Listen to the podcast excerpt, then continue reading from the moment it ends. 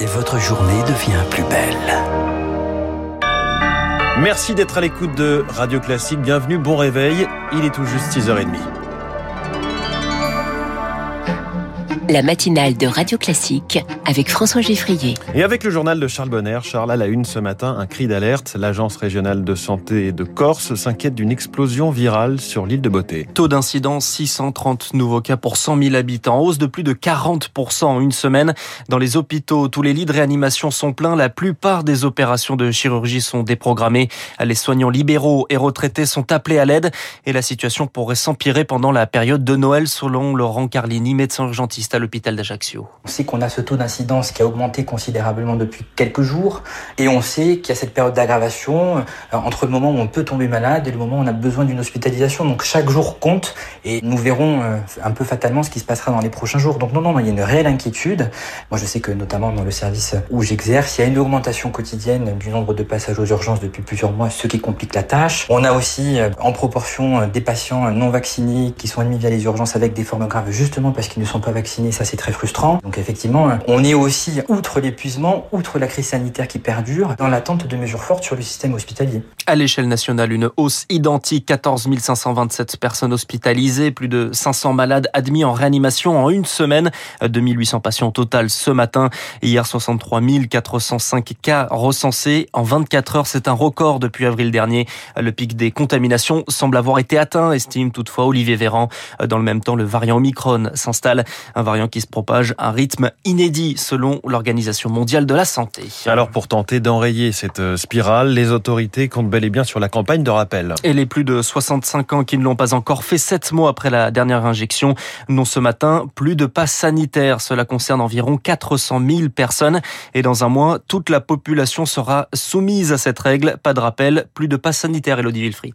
Une fois les délais passés, le QR code de l'ancien certificat de vaccination deviendra immédiatement obsolète. Sur la l'application Tous Anti-Covid. Il ne sera pas supprimé, mais placé dans la liste des certificats expirés. Même chose en version papier lorsqu'il sera scanné dans les lieux soumis au pass sanitaire. Dans ces circonstances, plus possible d'aller au club de bridge, à la piscine ou au restaurant sans test négatif de moins de 24 heures.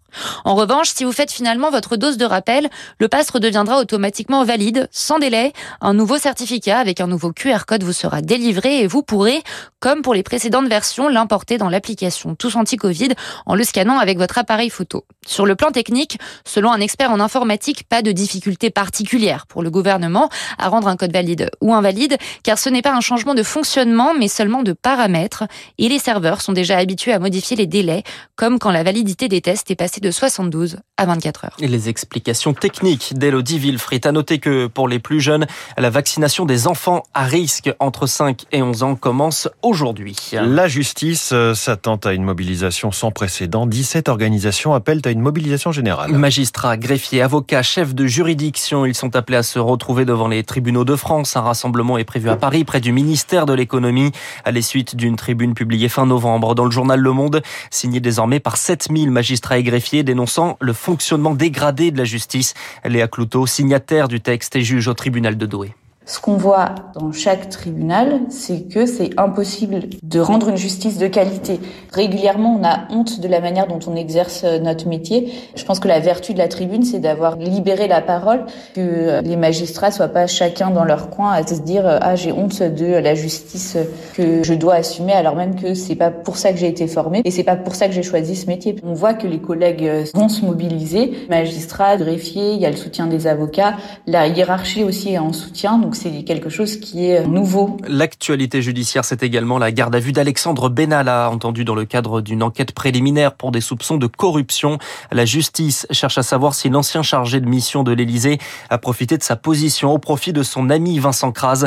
En cause, un contrat de sécurité passé avec un oligarque russe, Xander Makhmoudov, un milliardaire sulfureux, selon Carole Grimaud-Potter, professeur en géopolitique de la Russie. Il est le principal fournisseur de Russian Airways, donc les locomotives, les wagons également, tout ce qui est métallurgie, tout ce qui est euh, également extraction minière.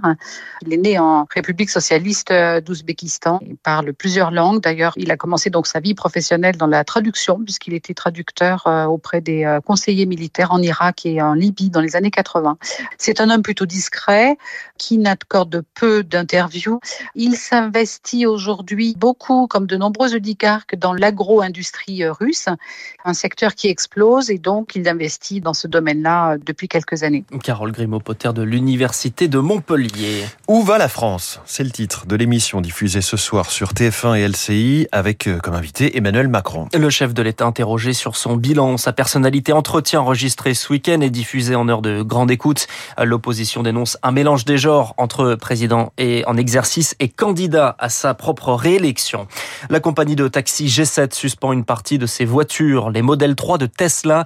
Décision annoncée hier après un accident impliquant cette voiture samedi dans le 13e arrondissement de la capitale. Un chauffeur a perdu le contrôle du véhicule percutant plusieurs personnes. L'une d'entre elles est décédée, 20 autres sont blessées. C'est un triste record validé hier. Il a fait 38 degrés, 38 en Arctique en juin 2020. Et plus précisément à Verkhoyansk, c'est en Russie, en Sibérie, annonce de l'Organisation météorologique mondiale, une nouvelle preuve du réchauffement climatique selon l'ONU. Une nouvelle qu'il faut prendre au sérieux selon Joël Guillot, climatologue au CNRS. Il peut y avoir des conséquences euh, importantes, par exemple la fonte euh, du pergélisol, ces surfaces qui sont gelées en permanence dans le nord, et ça va dégager de nouveau des gaz à effet de serre comme du méthane, euh, du CO2, et ça va augmenter encore le, réchauffement. Dès le moment où le permafrost se met vraiment à, fondre, on ne sait pas trop à quelle vitesse tout va s'emballer. J'ai l'impression qu'on ne se rend pas bien compte des conséquences, mais en tout cas les événements montrent qu'on va vraiment dans le mur et qu'il est vraiment urgent de faire quelque chose. Par. Et puis attention de froid pour les handballeuses françaises en pleine confiance. Les championnes olympiques affrontent ce soir à 20h30 la Suède en quart de finale du mondial en Espagne. Merci, c'était le journal de 6h30 de Radio Classique signé Charles Bonner. Vous revenez tout à l'heure à 7h30.